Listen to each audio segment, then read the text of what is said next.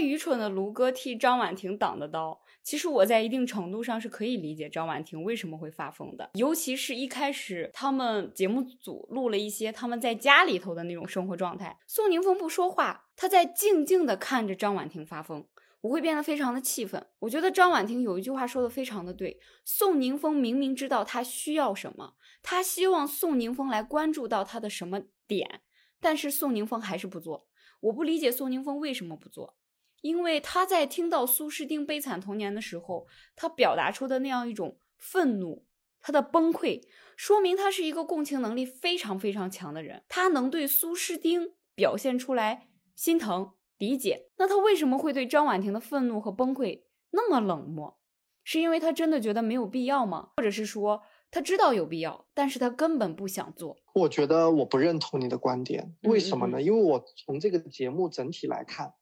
你觉得张婉婷那么好哄吗？张婉婷经常经常说话，我觉得她是前后矛盾的。嗯嗯，她说那个，她说你就不能哄我一下吗？或者你就。这个时候说不说话吗？或者什么？可是当这个宋宁峰真的这么做的时候，他其实，呃，不会是像他表达的那样子，他会恢复冷静，他就是一个疯子的一个状态，你知道吗？我我对他们这段的，我对他们这段关系的一个比喻，就是一个控制狂和抖 M 的爱情。嗯，我怎么去跟你解释这个？亲密关系里头，男生哄女生这件事情，绝大多数的女生在相处的过程当中，她们一定会说：“呃，你难道就不能不说话吗？你难道就不能来哄我吗？”这个东西听起来是矛盾的，但其实它当中存在的一个问题是什么？如果你来哄我，我只会计较你哄我的方式对或不对，或者是你哄的时间长或不长，有没有达到我的预期，是不是能够让我满意？但是我知道你在哄我，我明确的感受到你对我很重视，只是你做的不够好而已。但如果当你不哄我，这就代表着你在漠视我的需求，你是不爱我的，会划分这样一种等号。所以我就会觉得宋宁峰的举动让我觉得有一点气愤，因为他漠视了伴侣的情感需求，任由他在失控发疯。这不是一段健康的亲密关系里应该有的样子。当然，我知道张婉婷绝对是一个近乎变态的疯子，可是宋宁峰也有问题。我甚至也会觉得宋宁峰也是有一定程度的变态的，因为他是在用张婉婷的疯来感受爱。他看见张婉婷为他哭，为他崩溃，为他歇斯底里，他其实是存在着快感的。这样一种强烈的刺激，能够让他感受到自己是被爱的。被重视的，这是他在前期或者是他在上一段婚姻当中没有感受到的，他失败的点所在，所以他才会这样子去刺激张婉婷，他很爽呀。哎呦，被你这么一说，我觉得好像也有点道理。就他们两个人就是这种近乎有点这种变态的这种相互折磨，在相互折磨当中。好像能感受到彼此的这种依赖，或者是彼此的这种这种爱，很好的诠释了什么叫共生绞杀，就是在这个关系里 只能一起生存，然后只有一个人的意识可以胜出。嗯，共生必然存在着绞杀，就是这个道理。嗯，我想跟你们分享一个八卦，我们都知道宋宁峰的前妻是齐溪。你现在去微博上去搜“齐溪宋宁峰”，你还会看到很多年前他们一起参加宣传活动呀，或者是杂志拍摄的物料，你能在其中磕到很多的糖。而且宋宁峰的名字是他特地为齐溪改的，意思就是风从溪中来。当然，最后他俩还是离婚了。网上爆料说齐溪是婚内出轨，宋宁峰在机场跟齐溪还大吵了一架，而且他在机场是处于一种崩溃大哭的状态。痛哭流涕那一种，他们俩的婚姻在最后结束之后，宋宁峰是净身出户，他把这一切都留给了他的前妻。随后齐溪再婚，并且很快生了孩子。宋宁峰跟齐溪的七年婚姻里头，他们一直都没有生孩子。我不是想说生不生孩子就是来表达我爱不爱你的一种方式，但是我们知道生孩子是需要付出代价的。身体上的、心理上的、职业生涯上的，它决定了当一个女人决定生孩子的时候，一定是伴随着巨大的勇气。所以不难理解宋宁峰在上段婚姻里为什么会那么受伤。与其说他真的是一个特别爱齐溪的人，倒不如说他的自尊心、他的自信心被上一段婚姻摧毁掉了，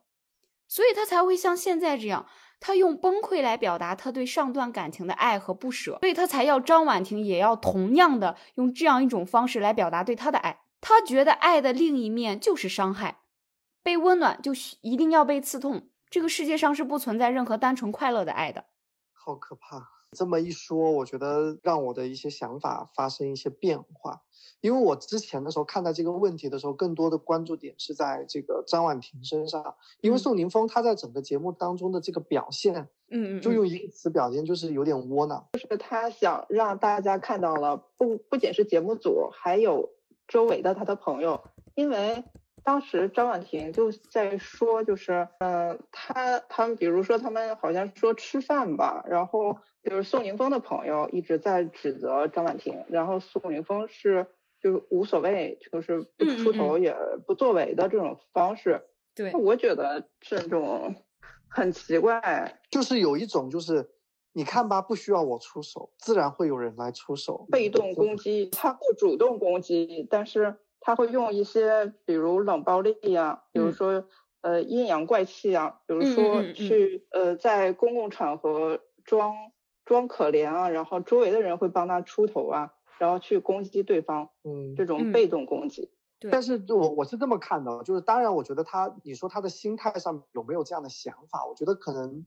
因为经历了很多次，呃，像上次黄觉来，就身边的朋友。可能都站在宋宁峰这一边的这种情况，那么导致说他这边也知道，在这种公众场合下，我反正我说的少，然后的话呢，你你你你自然你的脾气就会被别人去，因为你的脾气，你自然就会被别人指责，这个心态我觉得是一定有的。但是的话，你说他的初衷就是这个，我觉得倒也未必，因为说实话，其实我纵观看下来，我觉得宋宁峰在我看起来是呃一个非常呃忧郁。善良的人，感性、善良的一个人，非常非常善良的一个人。三个事情吧，我觉得特别触动。第一个的话呢，是他对于那个苏斯丁的事情的那个共情的那个程度，嗯，哦，我觉得他是一个非常，呃，柔软的一个人，就内心非常柔软的一个人。第二件事情的话呢，是他对于妈妈的那个情感，而且我看到就是他妈妈当时是因为意外嘛，出车祸嘛，嗯，好像他。并没有去为难肇事司司机，很多时候你是通过这种决定性的事情，或者是这种大事，我觉得你去看人品的，嗯。然后还有第三个事情的话呢，就是在最新的一期里面，就是他们在互就双方互相在问问题嘛。那么其中有一个问题就是在说，呃，关于原生家庭带给你们的这个这个有没有带来一些什么具体的一些伤害啊，或者你们这边能不能去摒弃掉这些伤害？然后我觉得宋宁峰有一句话。他说出来了，我就觉得，我就觉得这个人真的很爷们儿。就是他有说，呃，原生家庭应该是带来了一些问题的，但是我不想把所有的事情都归类在他的头上，因为你知道，我身边有太多的朋友，自从你知道那个武志红老师出了《巨婴国》这本书之后，在开始在讲什么原生家庭的这些问题之后，我觉得我。就是很多的人把所有的这些自己性格上面的缺陷也好，或者是自己的情感上面的一些这种缺陷也好，都一脑补的，没有任何负担，全都推在了原生家庭的这件事情上面。其实，在我看来，我觉得原生家庭它是造成你很多的这种问题的，可能是一个诱因。可是，我觉得你作为一个人是有主观能动性的，我觉得你可以选择这个烙印，它在你身上。是若隐若现的，还是它是一个永远存在的？所以我觉得宋宁峰就结合以上三点哈，就是我我对这个人，我说实话，我是是非常欣赏的，所以他在我这边是值得我 非常的大的一个同情票。就是我觉得这个人很爷们儿，也很有责任心。那你说具体在这个张婉婷的这个问题的这个处理上，我的看法就是。因为你想一下，张婉婷在镜头前面，她都可以做事儿做到这个程度。我就举个例子好了，他们在玩那个游戏，就杨迪来的那一次，他就直接问说：“是不是只有你妈跟你前妻的话，你才当回事儿？”我觉得是一，我说实话，我觉得是个非常不得体的一个行为。而且你知道吗？他最让我百思不得其解的是什么？他是个经纪人哎。在我在我看来，他的这个职业可能你身上需要一些那种比较飒哈、比较飒的那些行为，例如说你去跟别人谈商务，嗯，或者是？什么，你需要一些这种比较比较比较比较这种直率或者是比较魄力的这种沟通方式。但是的话，我觉得你也同样的，你需要情商啊。你你服务艺人这么多年，你非常知道祸从口出这件事情重要这个严重程度吧？就是或者是你非常应该要有一些大局观的。就他给我的感觉是，当他杀红眼的时候，他是谁来就天王老子来了，老老娘都不管的那种性格。在镜头前面尚且如此，那么在生活当中，我都不敢想象这个宋宁峰他遭受了多少的这种情感暴力。而且我觉得以宋宋宋宁峰的这种性格，你说他会不会哄？我觉得他刚开始都是一定会哄，但人都是这样子，将心比心，就是一次、两次、三次我都可以。但是如果一直哄也哄不好，你知道人是人的人都是也会有情绪，也会有脾气的。我觉得他的这个路，这个这个心态路径，我觉得是这样子的。我觉得宋宁峰应该是一个很随性的人，他对于婚姻也好，对于人生也好，他没有很明确的规划或者是具体的想法，他是那一种命运给我什么我都接着，因为我觉得这是我必须要对必须要承受的，或者说这是我应得的。但如果有一天这些东西被收走了，那也没有办法，我也不会去争取，因为我就是这样一个人。所以你既能说宋宁峰是一个很温柔的人，你也能够说他是一个很凉薄的人，因为他对一切都感到无所谓。这种无所谓体现在他对于他妈妈的去世，你能说他很包容，他很善良，但你也能说他居然没有表达出愤怒。他应当愤怒的，但他没有。所以我觉得张婉婷出现在他生活的时候，他处在一种他的婚姻没了，他净身出户，他一无所有。他作为一个演员，他的事业不温不火，他处在了一个人生的低谷当中。而张婉婷这个时候，她因为她自己的原生家庭，被迫成长为了一个付出型人格的人。她看着潦倒的宋宁峰，她被激发出了强烈的母爱。她觉得宋宁峰很可怜，她内心里头想的是，一个这么好的男人，怎么可能会一无所有呀？所以我必须要拯救他，就像我拯救我妈那样。他的这样一种状态让宋宁峰感到眼前一亮，他觉得对方是一个非常理智、对未来非常有规划的人，包括张婉婷作为经纪人这样一种职业，他会觉得对方一定是一个能够掌控局面的人。尤其是张婉婷在跟宋宁峰认识没多久的时候，就明确的表示，我愿意给你生一个孩子。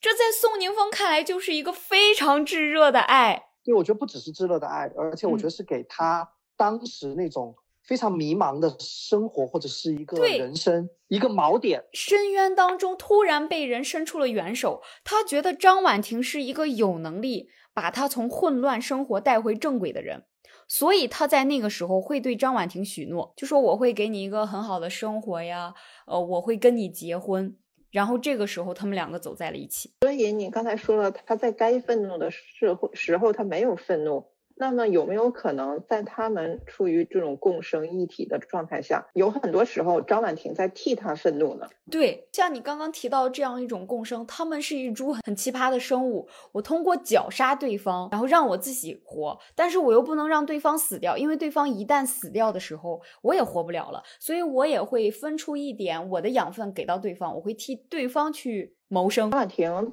自己说过一句话，他说他对自己好就感觉亏欠别人，然后对别人好就委屈自己啊。就他很拧巴，他小的时候遭受过很多的情感忽视，然后他会认为说他的那种直接让人知道自己内心发生了什么，也帮他人表达。他有的时候会帮帮 Lisa 说很多话，是很对，是很到位的。然后他也会帮打着为你好的旗号为苏宁峰做很多事情。嗯，但是他内在的那个小孩儿，他被亏欠的岁月，谁来补偿他呢？就很多时候他无法统合的是那个作为一个拯救者的自己，还是作为一个受害者的自己。他一方面会觉得，哦，我我我很痛苦，我还是小孩，谁来爱爱我？然后一方面就会，嗯，觉得这个时候我是不是很自私？我对我自己好的时候，我是不是亏欠了别人？周围的人都会被他这种矛盾对立卷进他的这种情绪风暴里，但是他是没有办法控制他自己的。我其实以前也不太理解对这个，就人为什么没有办法控制自己的情绪。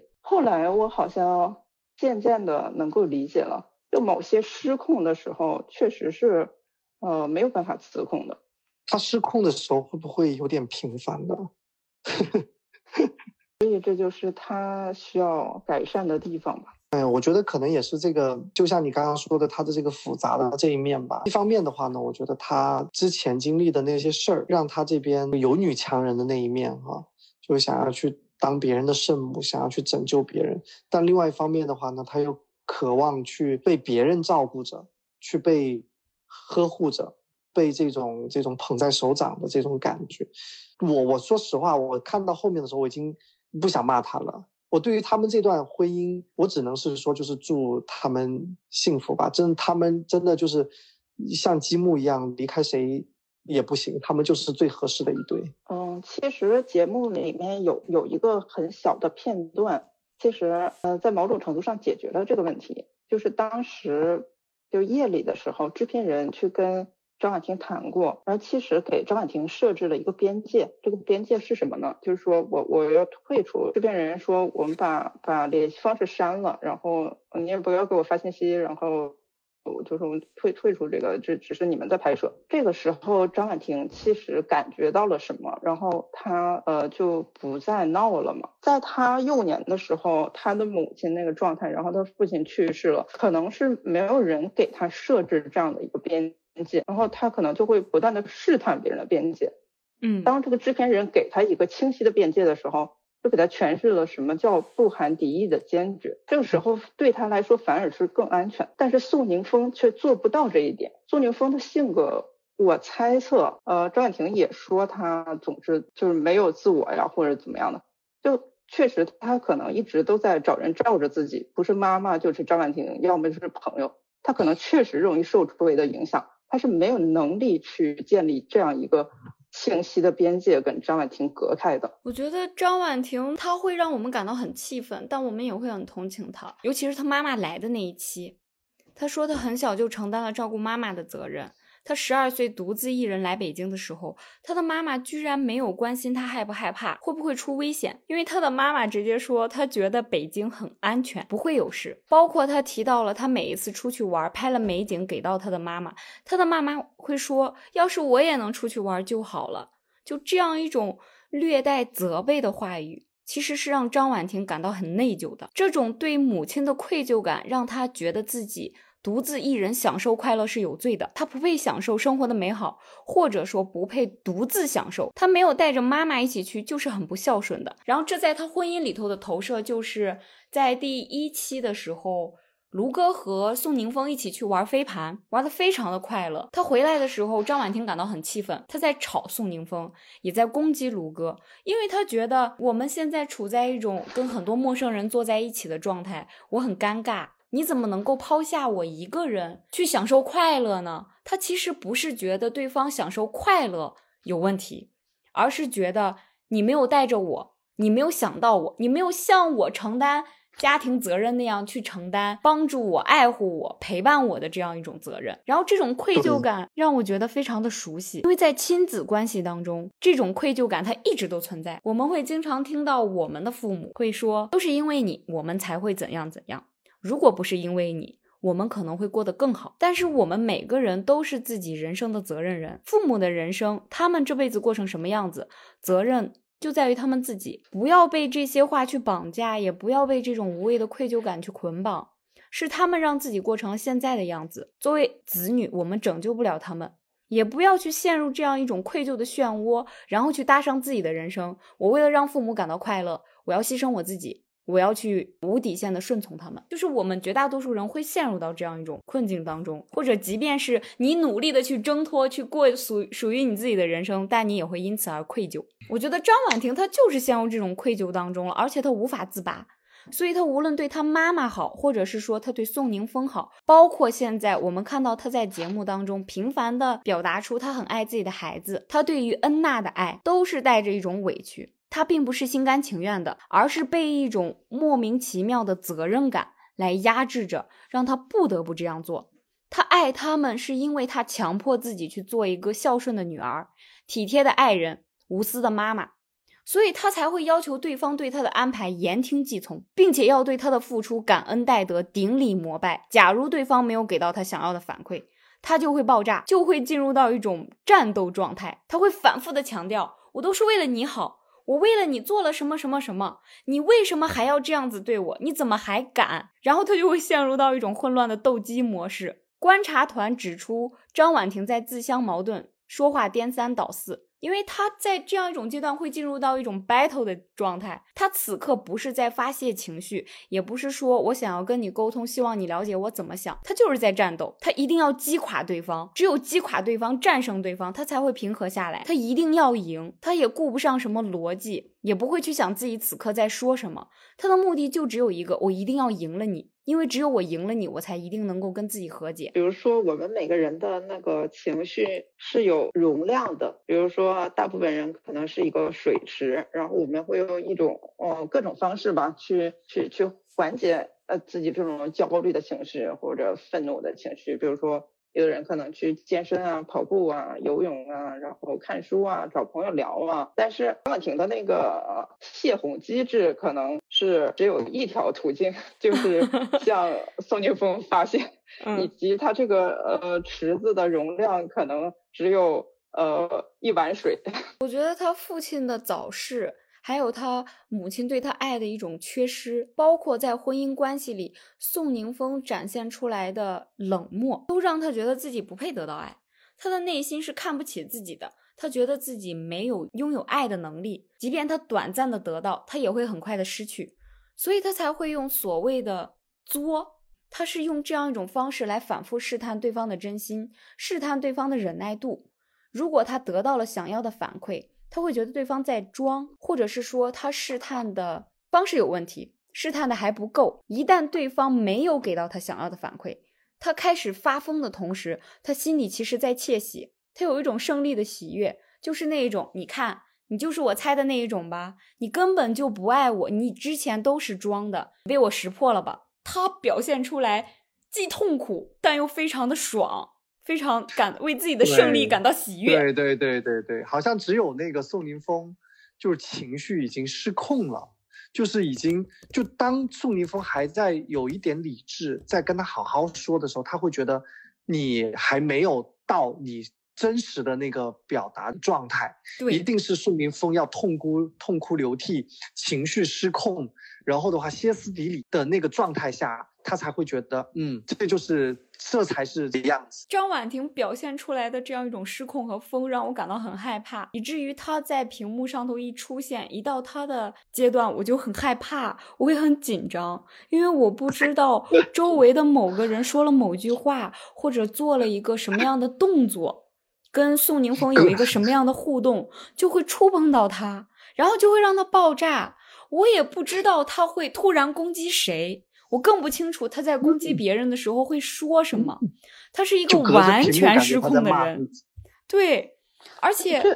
你知道吗？我有一种强烈的预感，他和宋宁峰和他妈妈的这样一种对抗，一定会延续到他和他的女儿恩娜的亲密关系当中。他一定会在将来的某一天对他的孩子脱口而出：“如果不是为了你，我一定不会跟你的爸爸结婚，我也不会怎样怎样。”都是因为你，我才变成了现在的样子。因为他的孩子本来就不是饱含着期待来临的，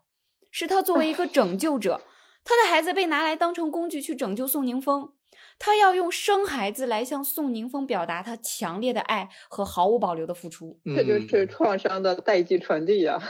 就很可怕。表现出来他的这个控制欲是非常的强的。当然，他的这种对他的这种控制欲，一方面表现在。他刚刚你你你这边有去分析了他的这个控制欲的这个来源，嗯，另外一方面的话，我觉得他这个控制欲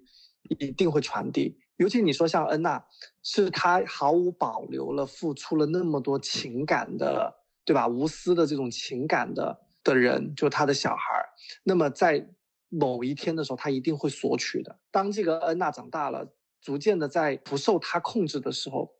他会给予很多的一些情感的。一些要挟，就像他对宋宁峰是一样的。你觉得真的能通过一个这样的节目，他这种能改吗？不会，反而这样一种巨大的流量可能会对张婉婷的事业打开一个全新的局面。因为刚刚我们讨论到张婉婷在节目当中的失控与发疯，让人开始怀疑她的专业能力。作为一个经纪人，她应该是情绪稳定的，逻辑缜密的。他在节目当中的失控，很难让人相信他能够在职场上做到跟生活中完全切割。他会是一个很专业的人，好像不太可能。他这个样子。他怎么去给自己的艺人拉资源？导演也好，制片人也罢，还有品牌方，都可能因为害怕他随时随地口不择言的发疯而选择放弃跟他合作。这对他的事业，对他的艺人，可能都是毁灭性的打击。而且我们看到他一直在时不时的提到宋宁峰的前妻齐溪，我觉得他其实是希望引导网友认为齐溪是一个绿茶婊，他在心里不断的跟齐溪做比较。如果宋宁峰对他没有像当年他对齐溪那样，他就会开始发疯，他会觉得宋宁峰有罪。然后这种巨大的流量，因为毕竟大家在主流意识里头还会觉得绿茶婊是可恨的，前妻就应该神隐，就应该跟现任毫无瓜葛，去参加前夫妈妈的葬礼，并且还在那里待那么久，你就是一个没有边界感的人。他这样一种引导给他带来的巨大流量，我觉得。张婉婷下一步有可能会去直播带货。确实，我觉得，因为我自己是做市场的嘛，嗯，然后，嗯，如果我是品牌方的话，我就是看他自己接下来的这个这个职业规划了啊。他现在还是有，就前段时间还是有一定的这个话题度的，但是后面的话，如果我要长，就是我在。因为商务的部分是需要跟经纪人去谈的嘛，嗯，我还是会担心，就是他这边的这种过于的这种感性啊，或者是过于的这种暴怒的这种情绪，会不会后续的时候会出现一些什么风险？嗯，我觉得可能对他的这个事业会有一定的影响。我需要强调一点，就是我们在说情绪失控，这这些其实在说他一种情绪的表达方式。其实任何的情绪都是有意义的，比如说，比如说愤怒，他可能在别人侵犯你边界的时候，你做出一种防卫的姿态，就像两两国国土发生争端的时候，嗯，去交火，这是没有什么问题的。但是不当的情绪表达方式或者是一种行动，会引起一些他人的非议吧，可能这是我们需要注意的。但是情绪是。没有任何对错之分的。哎，我真的，我就我有的时候想想，天哪！如果我身边有这样的朋友，真的好可怕。我甚至觉得宋宁峰可能因为张婉婷儿，可能朋友都越来越少了，生活圈子越来越窄了，你知道吗？真的。嗯，大家会因为害怕张婉婷而抗拒宋宁峰，就是觉得说，哎呦，这一家人不要，就是 少来往吧。七皇爵不是来了吗？可能平时他们之间的这个相处，在。好朋友黄觉眼里也是这个一直看着的，所以呢，黄觉这边其实应该也是，我觉得是有隐隐的在帮宋宁峰在说话，对吧？嗯。然后的话，那个张婉婷就直接开启了攻击战斗模式，然后说当着人家老婆的面，然后问说：“哎，那会儿的时候你身边是谁呀？”就是类似这种感觉，他想要装作是那种漠不经心的那种问，但是你看我们所有在观看的人都觉得他是别有用心嘛。对，就是你会，就是这种这种人相处起来真的还蛮可怕的，真的非常可怕。嗯，那在节目当中你没有办法，苏斯丁啊、Lisa 这种，我那只有三个女生，对吧？那平时的时候你也只能跟她去沟通、讲话什么的。可是回归到正常的生活，我觉得大部分的人应该会选择远离。对，啊，至少在我看来会是这样。我不要跟他沾边儿。对他，也许他做朋友可能不错，就是他身上是做朋友是有些闪光点的。例如说他会比较仗义。我相信，如果说他的好姐们儿如果说被被绿了，他是能帮着姐们儿出头，带着家伙去。找渣男手撕渣男的，我我打一个不太恰当的比方，这个张婉婷像是一个炸弹，我不会因为这个炸弹能够帮我生火取暖，就无视它能够炸伤我的危险。嗯，对他可能会，如果说泛化到周围，也包括友谊的话，他可能也会带入那种模式，就是我我为了你好，然后你为什么不领情？然后最后我说你都是欠了我的。对。艾薇和 Lisa，其实在我看来，他们就是那种传统的爹味儿大男人和想要自我突破的传统女人。他跟前面两对是不一样的，因为我觉得这三对里头只有这一对能够让人明显的感觉到他们是爱着的，而且是深爱。可是他们爱着的方式让彼此不是特别舒服。Lisa 总是给我一种怯怯的感觉，他害怕自己的爱人不高兴，他害怕他离开，他害怕他生气。他整个人虽然是在被对方爱着，可是他呈现出一种非常紧张。完全不松弛的状态，艾薇对他的爱带着一种威胁的意味，就是那一种如果你不听我的话，如果你不按照我的要求来做事，那我就要惩罚你。所以他才会反反复复的说 Lisa 打麻将的问题，他甚至还会带着 PUA 的意味去质疑 Lisa 的工作能力，因为他觉得这段关系里 Lisa 离了他就活不下去，他根本都没有意识到他的整个生活都是在由 Lisa 来一手料理的。我觉得他们身上呈现出的就是父辈传统的婚姻模式，男方很有责任感，他也会赚钱养家，他甚至在你生病的时候去照顾你，这是因为传统文化为他预设的一个丈夫形象。但他同时也非常的大男子主义，他不允许对方去忤逆他的意思，他不懂得理解，也不懂得如何去正常的表达爱。他对爱人是一种既挑剔又依赖的状态。他一边自恋自己是家里的顶梁柱，爱人离开了自己就无法独活，但他一边又是一种四体不勤、五谷不分的状态。他根本就没有一个独立生活的能力。他口口声声一直在都在说：“呃，我是因为受不了 Lisa 打麻将，谁能打麻将打到第二天呢？”他说这样一种话。他说他是因为这些才会选择去离婚。其实我觉得他是出于人性的逃避。他很恐惧，他作为一个没有孩子的老年人，因为他已经六十多岁了，在失去了心爱的狗狗之后，他开始恐惧失去，恐惧死亡，恐惧孤单。但是传统文化对于她丈夫的身份有一个定位，这又让她没有办法完全将 Lisa 置之不理，因为人性上头她是想要置之不理的，所以她就找了个理由，她在用离婚来逃避这一切。我觉得这个还。挺常见的，只是拿出来就是到节目上可能会比较特例一些，但在医院里可能会见的更多。有很多时候就是面临这种生离死别呀，然后有重大疾病的时候，呃，人性的一面展现的就比较完整吧。有很多是一手签离婚协议书，一手付。嗯，住院费啊，然后给父母用了便宜的药，还想让医生去和自己一起骗父母说用贵的药，这些其实都都是有的，存在这种现象。这个资料说的就是很常见的一种老上一辈的这种婚姻的这种状态。其实我甚至都能联想到，就是我自己的父母那个威哥，他其实整个的这个在跟 Lisa 的这个沟通，你看他一方面的话是有种那种。高高在上的，然后另外第二个的话呢是，呃，其实他们俩都是互相爱着的，只是他非常的拿捏准了，Lisa 是一定不会想要离婚或者一定不要分开的，所以呢，他是占据了那种主导权或者主动权的那一方。对，所以你看他在整个录制的这个过程当中，时常让我感受得到他那种得意洋洋的那种。对对对对对。哎，那我说了又怎样？我说了这个话又怎样？或者是我这下子我就是要这个这个这个这个这个刺痛你一下又怎样？反正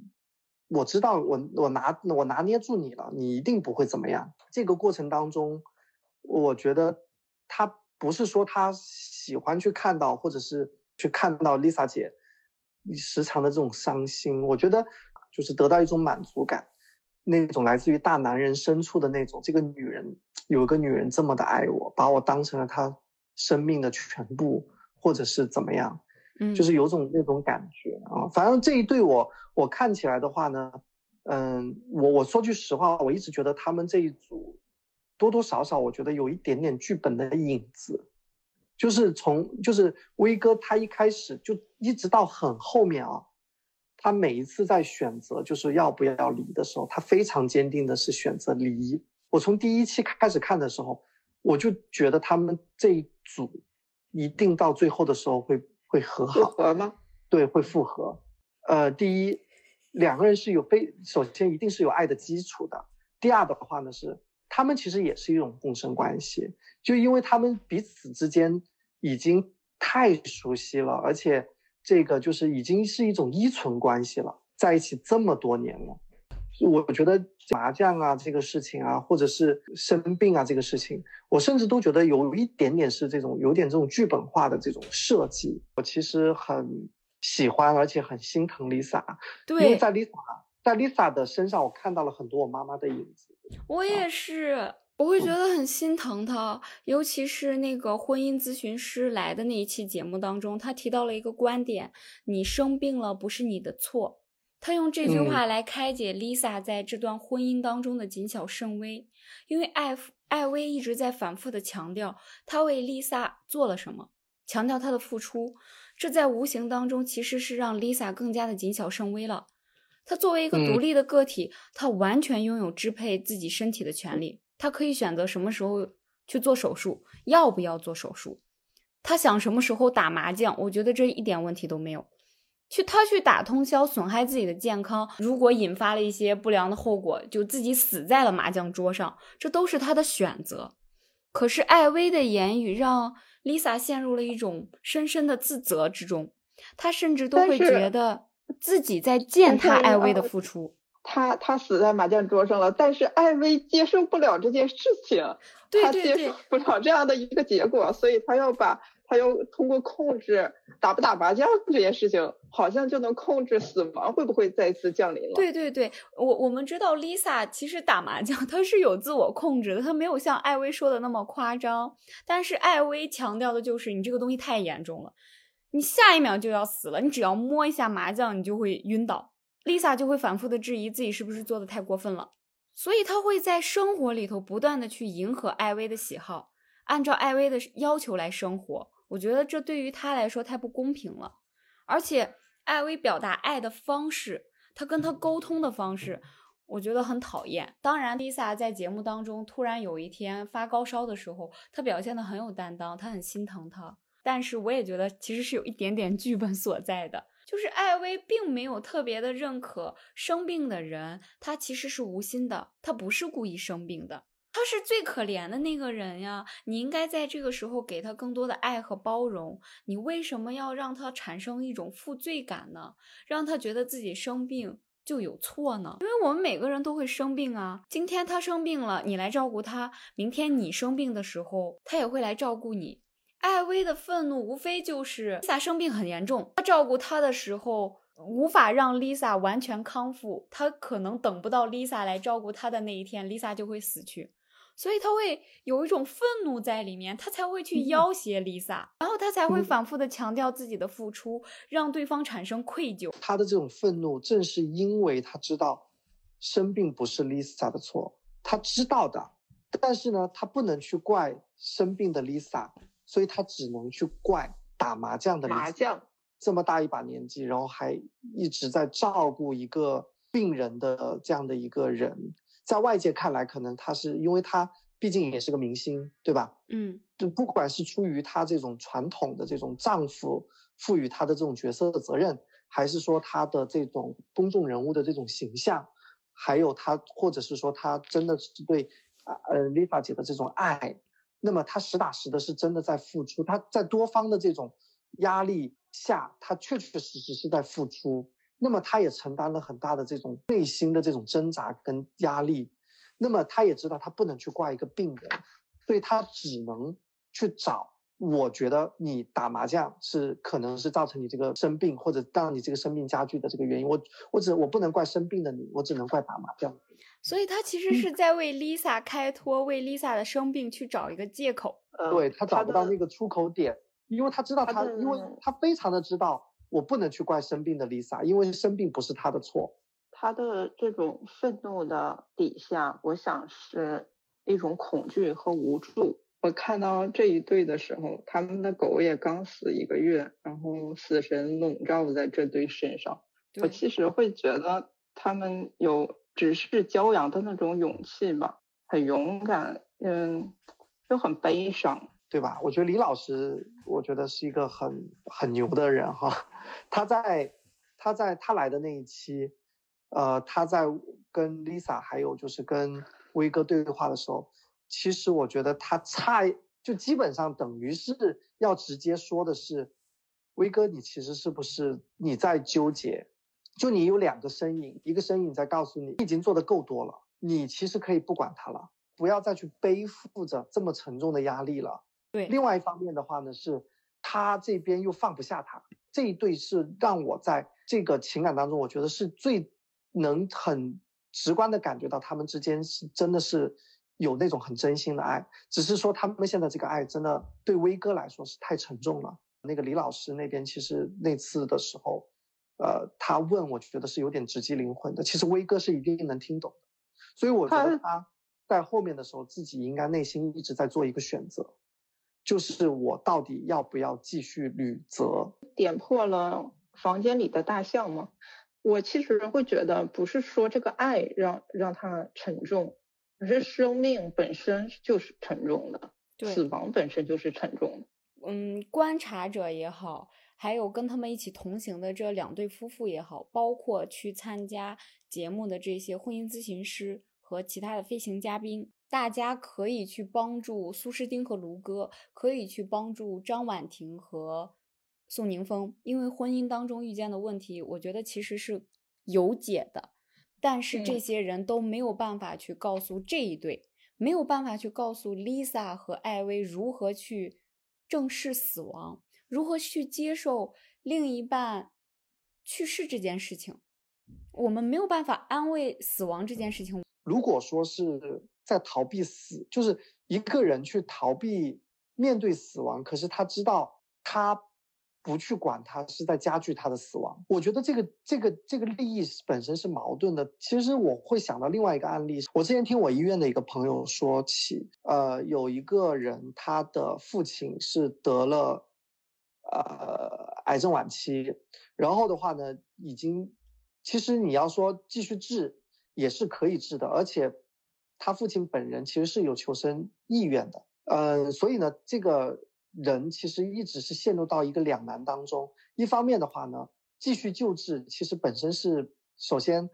呃，他大概率还是会走向死亡，而且还要花非常大的一笔钱。对于他们家庭来说，是一笔非常大的一个沉重的承负担，但另外一方面的话呢，他又要承受的是道德的压、道德的这个指责，以及自己这种人性的拷问的压力，对吧？甚至可能他确实对父亲也有爱。那么最后的时候呢，是医生这边跟他讲了一句，是是没有太多治疗的必要了。家属拿了这句话如释重负，他觉得。我好像找到了一个可以不用继续去背负这个压力的圣旨。嗯嗯，其实在我看起来的话呢，就是威哥就把打麻将的 Lisa 这件事情当成了这个圣旨，变成我可以不用再继续对你负责的特色。对我来说哈，我觉得并不是说在在死亡这件事情身上，我觉得因为他已经陪伴 Lisa 走过好几次死亡的这种。濒临的这种瞬间，陪伴他治病这么多年，我觉得他心理上对死亡这件事情，一定之前已经有过多次的这种思考了啊。只是我觉得他累了啊，陷入了两难的这种抉择啊，不想负责任的自己，以及要负责任的自己。而爱打麻将的 Lisa，就是她不想负责任的自己找到的借口。嗯，你们两个分析的这一点，突然让我觉得。对艾薇产生了一些愧疚，因为我之前总是在批判她。我突然意识到，其实艾薇面临的是一个人性的问题。她无论怎么选，大家都会对她的选择有诟病，而且她也一定会因为她的选择背负很多压力。无论她选什么，她都会后悔，